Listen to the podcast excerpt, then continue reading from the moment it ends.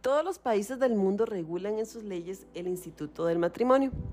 Pero aunque sea así, la realidad es que el ser humano no inventó el matrimonio, sino que la idea de que un hombre se una a una mujer para que caminen todas sus vidas juntos es un diseño divino.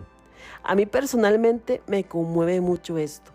A veces damos las cosas por hecho y no reflexionamos en ellas, pero el hecho de que Dios haya diseñado algo para nosotros los seres humanos y que ese diseño haya bajado del cielo a la tierra es algo extraordinario. Hoy les quiero compartir una cosa de las muchas que hay en la Biblia, de lo que Dios dice a los esposos, bueno, y a las esposas también.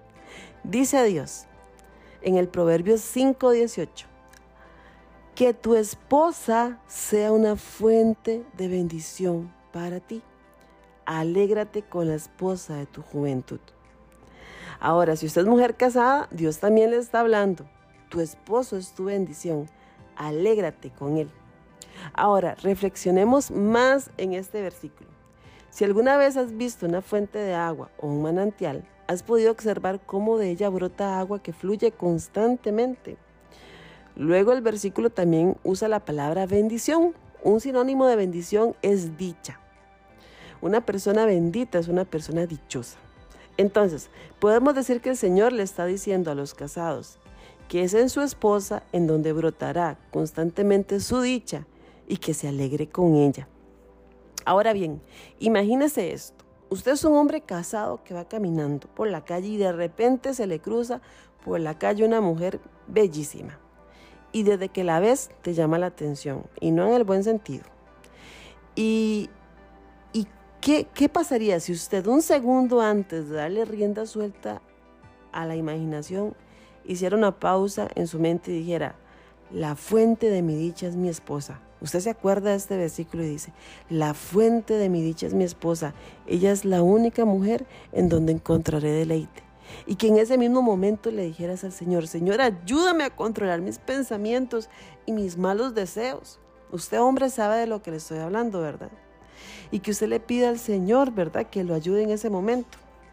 O imagínese algo más loco, que después de ver a esa hermosa mujer, que, y que en su, y su imaginación siga rondando esa imagen, llegaras a tu casa y le dijeras a tu esposa, amor, te quiero contar lo que me pasó hoy y le confesaras tus luchas y que seguidamente eh, oraran juntos, que yo orara por usted para pedirle al Señor que lo ayudara en, esa debilidad.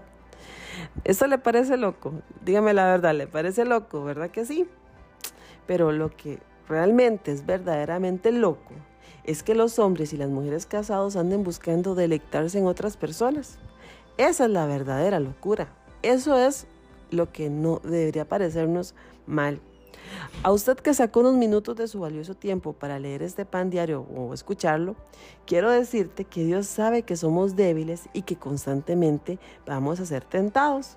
Él sabe que aún casado vas a verte tentado en buscar dicha en otras mujeres. Pero como Dios fue quien diseñó el matrimonio, es por eso que solo en Él podemos encontrar el amor, la paz, la paciencia, la alegría, la bondad, la humildad y el dominio propio para poder vivir en ese diseño. ¿Usted cree que Dios ha diseñado algo imperfecto? Basta con mirar el cielo. La respuesta es no. Así que lo creas o no, el matrimonio diseñado por Dios es una fuente insaciable de dicha. Y a veces por andar viendo donde no tienes que ver, te estás perdiendo de esa bendición. Hombre casado, Sí es posible que únicamente tu esposa sea la fuente de tu dicha. Sí es posible, pero en el temor de Dios. Mujer casada, eso también es para usted. Sí es posible que hayas dicha solamente con tu esposo. No mires alrededor, pero para que puedas hacer esto, de verdad primero tienes que entregarle tu corazón al Señor. Así que eso es lo que yo quería compartir para usted y yo le pido al Señor que este versículo sea revelado a su entendimiento, sea iluminado en usted y que la próxima vez que haya una tentación usted pueda recordar este versículo en el nombre de Jesús.